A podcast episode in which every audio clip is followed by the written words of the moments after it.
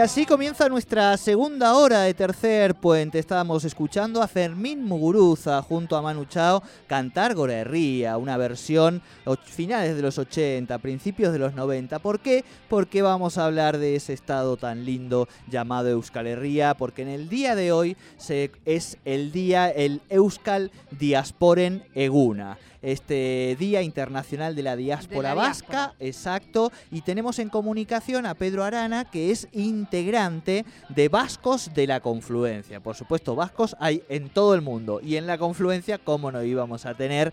Lo saludamos a Pedro para que nos cuente precisamente de las actividades que han estado haciendo en este día y de la importancia que tiene este 8 de septiembre. Pedro, muy buenas tardes, te saludan Sole y Jordi, bienvenido a Tercer Puente. Hola Sole, hola Jordi. Muchísimas gracias por, por bueno, por hacer esta comunicación fantástica. Este, Así que bueno, eh, ¿qué te puedo decir del día de hoy? Es el día de la diáspora, un día importante para los vascos, este, un día que eh, se torna eh, de nivel mundial porque hay vascos en todo el mundo, o sea que la diáspora es no solo para la Argentina, sino que es para todo el mundo. Le explicamos un poco a, la audiencia de qué se trata la diáspora, es un poco eh, poder celebrar a, aquellas, aquellos vascos que están en el exterior, que se han desparramado, han tenido que emigrar por una o por otra razón a distintos lugares del mundo, y es el día en que celebran a, esas comunidades, ¿no? Pues es que se toma el día, el día de la diáspora 8 de septiembre, porque fue el día que Juan Sebastián Elcano oriundo de Guetaria, que es una ciudad de Guipúzcoa del País Vasco, un pueblo de Guipúzcoa en el País Vasco, llegó después de tres años de dar la vuelta a decir navegar por primera vez en, la tierra, ¿no? Así que ese se toma como que fue el primer vasco que salió del, del País Vasco y regresó y es un hito eh, para nivel mundial el circunnavegar. Así que a partir de esa fecha, 8 de septiembre, se toma como el Día Internacional de la Diáspora, este, que ya te digo, es un día muy importante acá y en todo el mundo, ¿no? Claro, eh, pero además porque quien no conoce ese lugar, digo, en Euskadi da al, al, Mar del Norte, ¿no? Comparte allí este, con, la gran, con la Gran Bretaña. Y en ese sentido, por eso lo decía esto, y vos también, vascos hay en todo el mundo, porque un poco esta figura del cano nos sirve como, como metáfora de muchos que, que se han dedicado a conocer el mundo, a viajar por el mundo, este, pero siempre, siempre, siempre, siempre, siempre llevando a la, a la tierra en el corazón, ¿no? Por supuesto, eh, vos sabés que la tradición vasca en el mar Cantábrico eh, se inicia también, eh, hay, hay muchísima navegación de vascos, no solo esto, fíjate que en esas embarcaciones, esa, esa circunnavegación que inició Magallanes inicialmente y llevaba a Juan Sebastián Elcano como, como el primer grumete, este, perdón, como el primer contramaestre, claro. este, se inicia eh, en el Sanlúcar de Barrameda y siempre están por el tema eh, comercio, porque tenían que volver, eh, llegar a las Indias para seguir comerciando con especies que en ese momento era más importante que el oro en sí. Este, sea como sea, nunca se deja de tener en cuenta la tierra, este, su, su origen. De hecho, se resalta que en la embarcación que iban doscientos y pico marineros, de los cuales 34 eran vascos, porque en ese momento todo lo que sea vasco por tener tanta costa, que estaban muy dedicados no solo a la navegación, sino también a la fabricación claro. de, de, naves, naves de gran tonelada, ¿no? Sí, sí, la industria pesada, digo, ¿no? La industria pesada de la época. De hecho, eh, incluso había mucha casa de ballenas y llegaron hasta Terranova, o sea, llegaron prácticamente hasta el polo. Claro, es que cuando a un vasco o una vasca se le pone algo en la cabeza, es difícil sacárselo, ¿eh? Dicen, ¿eh? dicen, pero hay, mala, hay malas lenguas por ahí también. claro, claro. Nosotros, eh, nuestro columnista de teatro, este, el Colo Arangue, este, también tiene allí su, su descendencia y después, bueno, mucha gente también eh, querida y amiga. Hemos, no sé, ¿vos viajaste por allí? No. Sí, ¿Conociste? Sí, sí, sí. fui a Bilbao, San, San Sebastián. A Bilbo, a, ah. Donosti. Sí, sí. A Donosti. Yo estuve, Donosti, Donosti, Donosti. sí. estuve unos días En en un, Durango. en un caserío de Ah, Zarautz. no me, no me digas que conocés Durango, yo Me soy de ahí. encanta. Mirá. Sí, mi, mi- la mejor amiga de mi madre es de ahí y bueno, y he ido. No me digas, Sí, sí, sí. yo soy de Durango. Ah, muy bien, muy bien. ¿Qué tal? Una argentina, Bueno, la una verdad- argentina que vive hace 20 ya largos años allí en Claro, claro, es que Durango. esto habla de este día precisamente, digamos, ¿no? Va dando cuenta de estas colectividades y Y comunidades. Es una comunidad hermosa, ¿eh? Sí, sí, Sí, vos sabés que en, la- en, en el mundo hay eh, muchísima descendencia de vascos y vascos en sí. Y Argentina es el lugar que mayor cantidad de afluencia vasca tiene. Se calcula que el 10% de la población argentina tiene sangre vasca, o sea que son 4 millones de habitantes que, que descienden o son vascos, ¿no?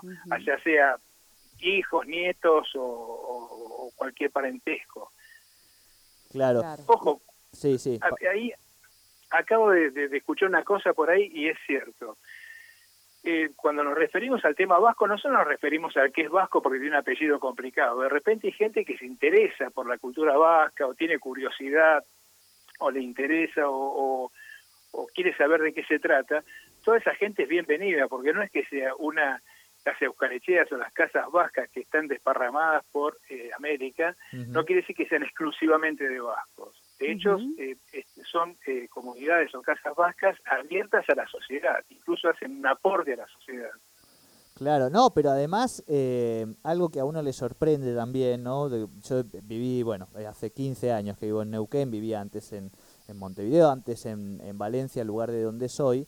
eh, es justamente cuando uno llega a estos lugares, la, eso, la, la, la, la potencia que tienen precisamente cada una de, de estas colectividades, digamos, y cómo siguen, y eso es otro creo que rasgo identitario, ¿no? Muy fuerte. las festividades. Ah, Claro, no, y cómo siguen eh, esto, preservando, no sé si en tu caso el idioma, este, el euskera, cuál es el, el vínculo que tenés, pero digo, eh, preservando siempre muchísimos de, de las cuestiones idiosincráticas. Y allí también espero que podamos hablar de, de la gastronomía y de alguien que cuando uno llegó aquí descubrió que también había hecho carrera eh, y abrió mundo, que es el señor Carlos Arguiñano, que tiene allí su, su restaurante en, en Zarauz, y bueno, En y uno de los, de los vascos más, más internacionales, ¿no? Sí, eh, hablando de comida, dos cosas dijiste Claro. importantes este, eh, en este momento. Una, el tema del idioma. El euskera, vos sabés que es el emblema que llevan hoy por hoy eh, adelante los vascos. Es un, como dice Bernal Chepare, eh, que hoy por hoy persista el, el idioma vasco, el euskera, es un milagro realmente porque fue castigado, fue prohibido durante muchos años, durante el periodo franquista, no se podía hablar el vasco. Y hoy por hoy hay cada vez más euskoparlantes. De hecho, mi, mi señora Gabriela, que fíjate vos, es eh, italiana, digamos, Sí. eh, está estudiando euskera y está haciendo el profesorado de euskera. O sea que se sigue avanzando sobre el idioma. Y la otra, que es de destacar, ya que lo nombrás Arguiñano y su pequeño castillito en Zarauz, este, el País Vasco, eh, donde, más que nada Guipúzcoa en sí, Sí, sí, sí. es el, el lugar en el mundo que más estrellas Michelin tiene. O sea que el tema de la comida es una cosa muy importante. Sí, sí, sí, sí. Bueno, exacto, digo, en realidad eh, a- a- uno habla del mediático este arguiñano, eh, pero los, los cocineros vascos internacionales son, digo, realmente muy conocidos, ¿no? Y han creado Sí, sí. escuela, este, junto un poco con, con Ferran Adrià, con el otro catalán y la cocina molecular, pero fueron los vascos, vamos a decir, fueron los primeros eh, que les robaron el mantel, entiéndase la metáfora, a la cocina francesa que durante mucho tiempo siempre fue no la, la- el paradigma y de repente las estrellas Michelin empezaron a correrse este hacia el sur, ¿no? Sí, sí, tal cual. Donosti, por ejemplo, que nombramos Fresa Sebastián, es el lugar que más estrellas Michelin Sí, tiene sí. por kilómetro cuadrado. sí, sí, es bueno. Sí, es otro- un- Yo soy, un- en realidad soy un amante de, de- de- de la comida en general y la vasca en particular me parece eh, exquisita. O sea, desde... desde La chistorra sí, pasando por todo. Por todo, desde la- lo que tiene que ver con, la- con, el, con el pescado del cantábrico, que es otro, claro. es otra, es otra historia. O sea, yo estuve viviendo Podríamos- mucho tiempo en Andalucía, es mu- muy distinto. una ronda de pinchos, podríamos hacer. Una- De pinchos, exactamente. Pero Pedro, pará, porque hoy estabas complicado para venir, eh, porque, bueno, por el tema de puentes y demás, eh, esta asociación de vascos es de la confluencia, o sea, de los dos lados, digamos, de los ríos, Sí, sí. Pero organicemos una, una pincheada.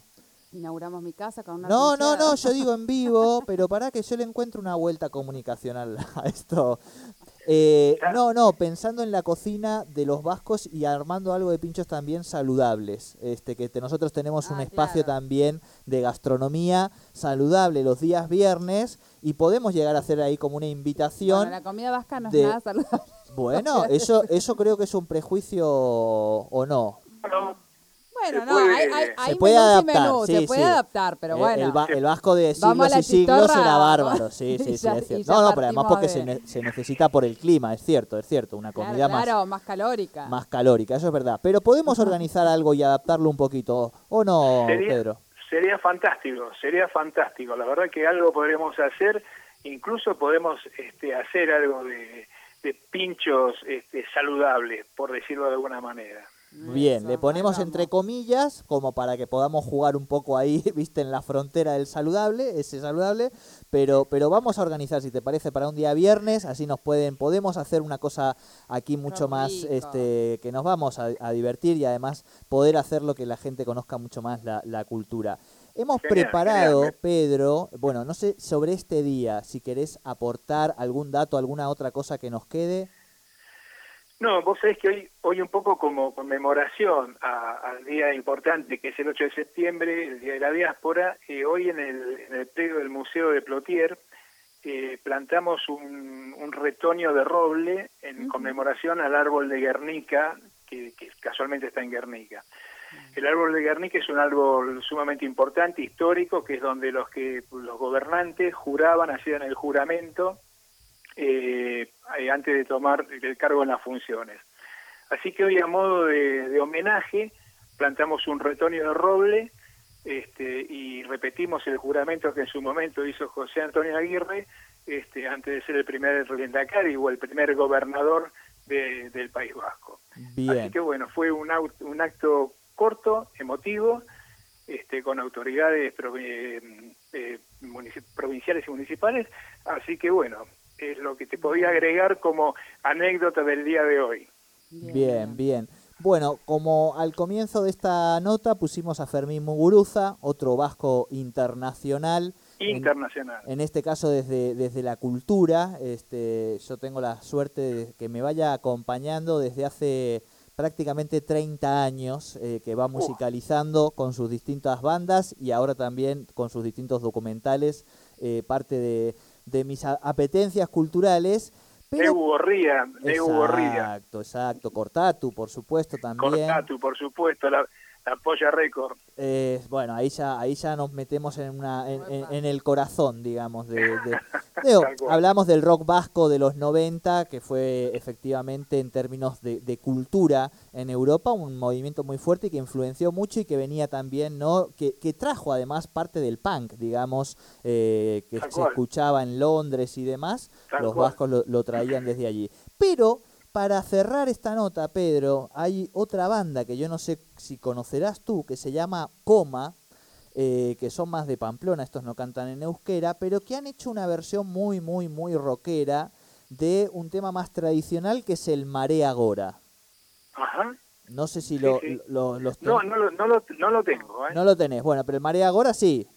Sí, sí, María Gora sí, pero la, la banda no. Ah, bueno, bueno, pues aquí entonces vamos a despedir también eh, esta nota, eh, invitándote a que puedas escuchar este tema o esta versión del María Gora y agradeciéndote este ratito en el que hemos aprendido y en el que esperamos aprender mucho más de la mano de la gastronomía cuando puedan aquí estar en el piso acompañándonos. Perfecto, no, el, agradecido soy yo, este, de parte de Vascos de la Confluencia, y quedamos a disposición de lo que necesiten y quedo a la escucha de ese tema que me, que ese tema musical. Bien, bien. Bueno, muchísimas gracias de verdad por, por compartir todo esto con nosotros. Bueno, me, nosotros me impactaste, me impactaste que conozcas Durango, me impactaste. Bueno, después nos pasamos los datos y te, y te cuento de quién de quién habla y demás, capaz que la conoces, porque además es súper es, súper pispireta la persona que te digo. Seguro, seguro la conoces. Y mira, es muy posible, es muy posible. Bueno, bueno, muchísimas, muchísimas gracias. Gracias a ustedes. Bien, bueno. Día de la, de la diáspora eh, vasca, realmente, bueno, a mí, yo con estos temas me encanta, a mí me, fascina otra, las otras culturas, eh, interesante. Eh, aquellos que no conocían, bueno, ya todos ahora saben qué es el Día de la Diáspora Vascara, Vasca, perdón, Vascara me salió, Vasca, muy linda la nota, ¿eh?